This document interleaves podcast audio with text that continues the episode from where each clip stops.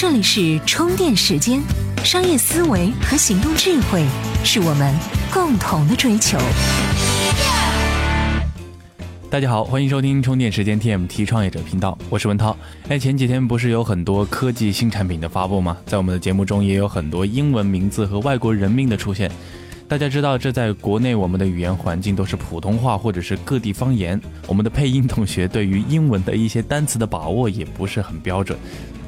所以在这个时候呢，是有位在悉尼的听众是给我们发来的一条这样的消息，他说：“涛哥，我可以申请做节目英文发音的相关审核吗？最近听了几期，发觉听节目里面的英文名字云里雾里的。如果充电时间的节目有什么发音需要的话，可以马上找我，我会迅速回答的。”呃，嗯，对于这个问题，嗯，首先呢，我听到这个消息的时候是很惭愧的了，没能给大家提供好优质的英文发音，实在是很抱歉。当然我们会努力的。其实这位听众他也很忙，在他闲下来的时候还能给我们提供发音上的帮助，真的是我们要在节目当中好好的感谢他。也希望我们节目当中的英文发音在他的指导下能够越来越好，越来越标准。如果大家对英文发音或者是英文学习有何需求的话，可以在我们的线下群中找到他哦。他的微信昵称叫做“蒋胖胖真胖”。OK，在过去二十四小时内又有哪些新鲜事儿发生呢？我们接下来进入到今天的行业资讯。资讯最及时。大学生分期企业分期乐近期获得了来自京东集团的新一轮战略投资。大学生分期企业模式简单来讲就是平台和电商对接，另一端对接投资理财的人。当前分期乐除了推出大学生分期服务外，还涉足 P2P 理财市场，推出 P to P 产品橘子理财。近日，二手车电商平台优信获得了一点七亿美元 C 轮融资，由百度、KKR 和华兴资本担任独家财务顾问。本轮融资的核心目的是为了进军二手车 B to C 领域。人人公司今天公布了二零一四年第四季度及全年未经审计财报。财报显示，人人公司第四季度净营收达到了一千七百二十美元，比上年同期下滑了百分之三十八点五；净利润为三千五百万美元，比上年同期下滑百分之六十五。近期，中国外文局发布了二零一四年中国国家形象全球调查报告。报告称，联想、华为、中国国际航空公司、海尔、阿里巴巴是海外民众熟悉度最高的中国品牌。大多数海外民众认为我国有较强的科技创新能力。日本民众最不认可中国的科技创新能力，仅有百分之十六的受访者持正面看法。昨日晚间消息，法兰克福地方法院周三颁布全国禁令，禁止 Uber 在德国提供部分商业化服务，否则将对其进行罚款。据悉，法兰克福地方法院的该禁令主要是禁止任何人通过 Uber 及 Uber POP 智能手机应用提供地方交通服务。TMT 创业者频道致力于帮助 TMT 领域的创业者把握时代脉搏。接下来是今天的各项干货。时间，TMT 创业者频道。欢迎回来，这里是充电时间，我是文涛。最近啊，是在浏览一些创业的论坛，是发现了一些新内容。有些人经常会提到，企业级 IT 创业将会迎来春天。呃，在这里给大家说明一下，什么是企业级的 IT 产品。简而言之，企业级 IT 产品是面向企业层面的 IT 服务。比如我们普通人都使用微信、微博，那么这个就是个人层面上的 IT 产品。而为微信、微博团队提供开发、维护所需的硬件、软件，则属于企业 IT 服务的层面。那么大家正在热议的这个企业 IT 服务的春天会发生什么事情呢？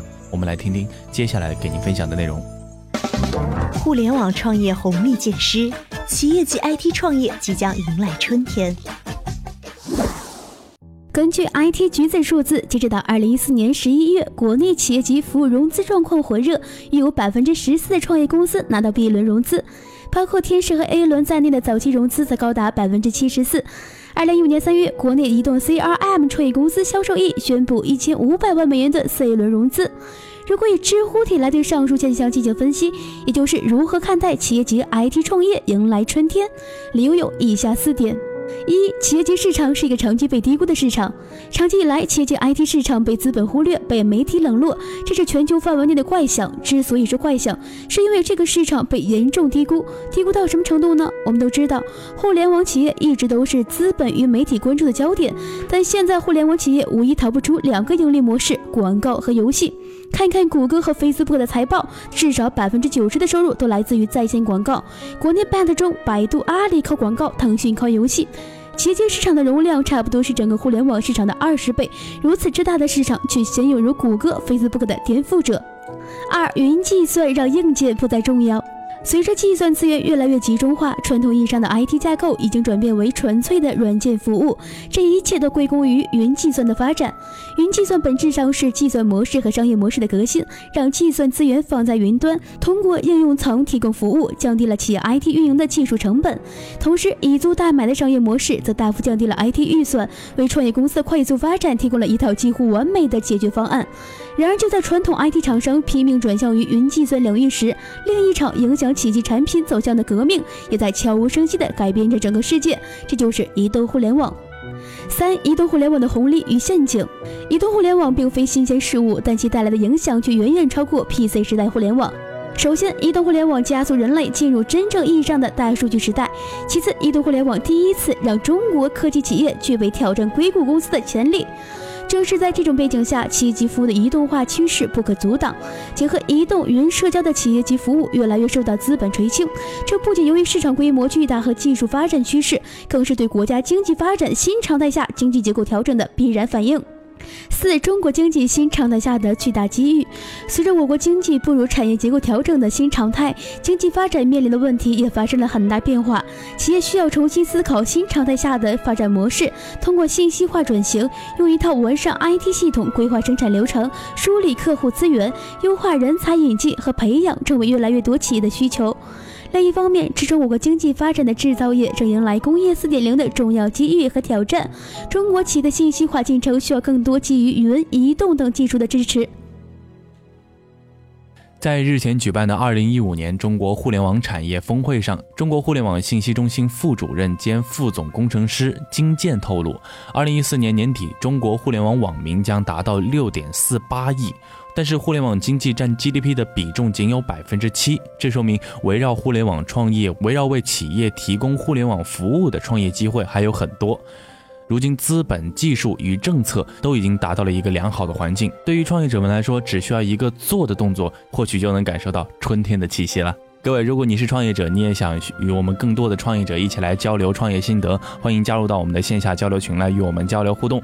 在微信公众号中充电时间，点击群入口按钮就可以找到我们的线下交流群了。我们在上面等你哦。怎样才能加入我们的微信交流群呢？在微信公众号充电时间中找到群入口按钮，根据提示进行相关操作，这样你就能和同频道的小伙伴们待在一块儿啦。这里是充电时间，TMT 创业者频道。欢迎回来，我是文涛。据了解，大众点评是即将完成八亿美元的融资。在网络上是有信息显示，新投资者的旺盛需求是增加了融资额，使得大众点评的估值是达到了四十亿美元左右，这相当于该公司一年前估值的两倍。然而，在许多外国媒体看来，中国的科技创业公司正在以创纪录的速度从私募投资者手中筹集大量的资金，那么这将会引起许多投资人估值过高的担忧。那么他们们。在担忧什么呢？我们来听听接下来给您分享的这份数据。国外风投质疑中国科技创业公司估值过高。在大众点评完成八亿美元融资之前，它的主要竞争对手之一美团刚刚在一月份融资七亿美元。有怀疑者指出，中国科技公司的估值过高，因为他们尚未找到如何持续创收的渠道，更何谈盈利呢？投资者和互联网企业家更看重的是用户数量、商品交易总额等指标，而不是收入和利润。一些风投也表示，今年他们将放缓向未上市的中国科技公司的投资，因为他们的价格太高了。中国科技领域私人公司估值飙升的其中一个原因是对于错失机会的担忧。总部位于亚总部位于香港的亚洲私募股权基金研究中心发布的数据显示，去年下半年中国科技公司通过私募交易融资五十亿美元，远远高于二零一三年下半年七亿美元的融资额。其中最大的一轮融资是去年十二月小米获投的十一亿美元，使得这家手机生产商的估值高达四百六十亿美元，成为世界上估值最高的科技创业公司。投资者经常拿中美两国的公司进行比较，有时候会因此而抬高估值。去年十二月，美国招车服务公司 Uber 估值达到四百一十亿美元，这使得中国两家最大的打车服务公司滴滴打车和快滴打车估值也随之提升。这两家中国公司在最新一轮的融资十三亿美元之后，同意通过换股的方式合二为一。根据双方的协议，两项服务将继续独立运营。现有投资者表示，已有潜在的买家与他们接触，希望按照约一百亿美元的估值进行投资。投资者希望公司上市之后能够带来丰厚的回报，这在去年阿里巴巴两百五十亿美元的创纪录 IPO 交易中表现得非常明显。中国另一家电商巨头京东也在去年上市，股价已经累计上涨逾百分之五十。中国科技创业公司的主要吸引力在于其快速的用户增长。应用开发商正在寻找方法服务于中国的五亿多智能手机用户。大众点评上个季度的月活跃用户超过一点九亿，其中百分之八十五的页面浏览来自于移动用户。相比之下，美国最大的点评网站 Yelp 上个季度的独立访问用户为一点三六亿。但是，中国科技创业公司也面临着一个挑战，那就是把用户增长转变为收入和利润。这些公司，包括大众点评在内，大多数没有披露详细的财务数据。小米创始人雷军本月曾表示，去年小米的销售额为人民币七百四十三亿元，约合一百一十九亿美元，同比增长一倍多。今年的销售额预计将会超过人民币一千亿元。不过，小米并没有披露其盈利状况。小米的投资者认为，这家智能手机生产商能够通过应用商店和游戏等服务获得更多的收入。要知道，在中国，很多中低档消费者使用的安卓系统里的 APP 大多都是不需要付费的。然而，对于投资者来说，主要的风险在于中国消费者是否愿意为在线服务付费，这仍然是一个大大的问号。以上内容要感谢腾讯科技作者小贝的提供。如果大家喜欢他的文章，可在腾讯科技中搜索“小贝”找到他，贝克汉姆的贝哦。这里是充电时间 TMT 创业者频道，继续来给大家分享干货。专属于创业者的行动力量和商业参考，充电时间 TMT 创业者频道。目前，大多数中小餐馆都是由老板自己或者是采购员负责食材的采购，他们面临着人员、交通、时间、价格等诸多的痛点。餐饮供应链领域迟迟没有出现一家知名的大企业，越来越多的创业公司和投资人争相进入餐饮供应链市场这片蓝海。这些创业公司的商业模式虽然不尽相同，但在平台方向都不约而同地选择了移动平台。农产品的城市流通领域是否真正来到了互联网创业的风口呢？下一个互联网风口会是餐饮后 O2O 吗？对于餐饮这一庞大的产业来说，除了前端那个可以看到的消费与服务外，餐饮营收最重要的环节来自于后端的采购节流。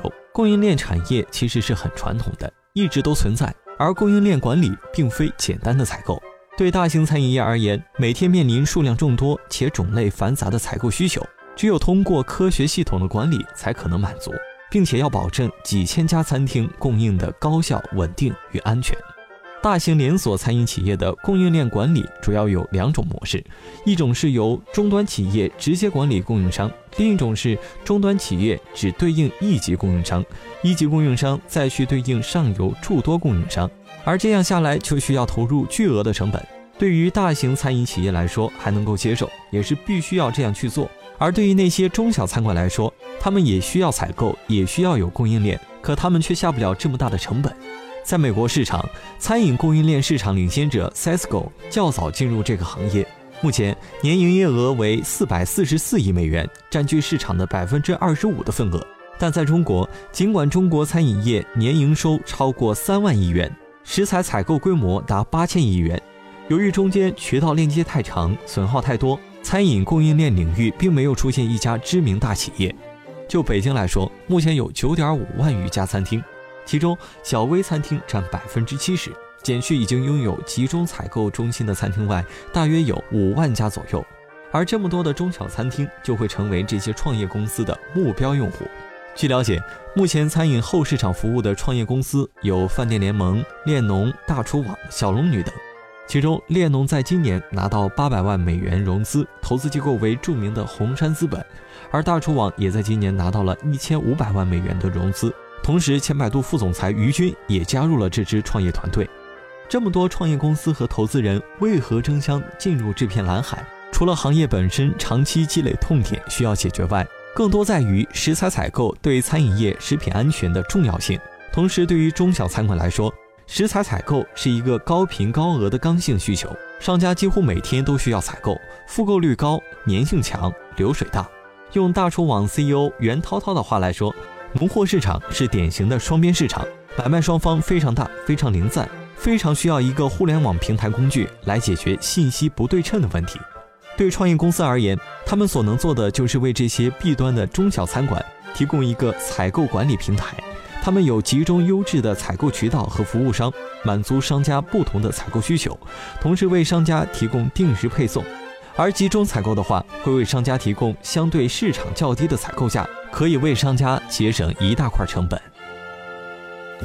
农产品 O2O 今年是个大热头。那么在今天我们充电时间的另外一个频道——电商治愈系频道当中呢，也是专门提出了在这个领域的三个创业机会。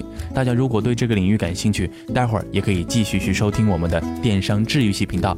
这里是充电时间 TMT 创业者频道。如果大家觉得我们的节目有点意思，又有点干货给你提供，请给我们的点个赞，也欢迎您加入到我们线下群来与我们交流哦。我是文涛，我们下期再见喽。怎样才能加入我们的微信交流群呢？在微信公众号“充电时间”中找到群入口按钮，根据提示进行相关操作，这样你就能和同频道的小伙伴们待在一块儿啦。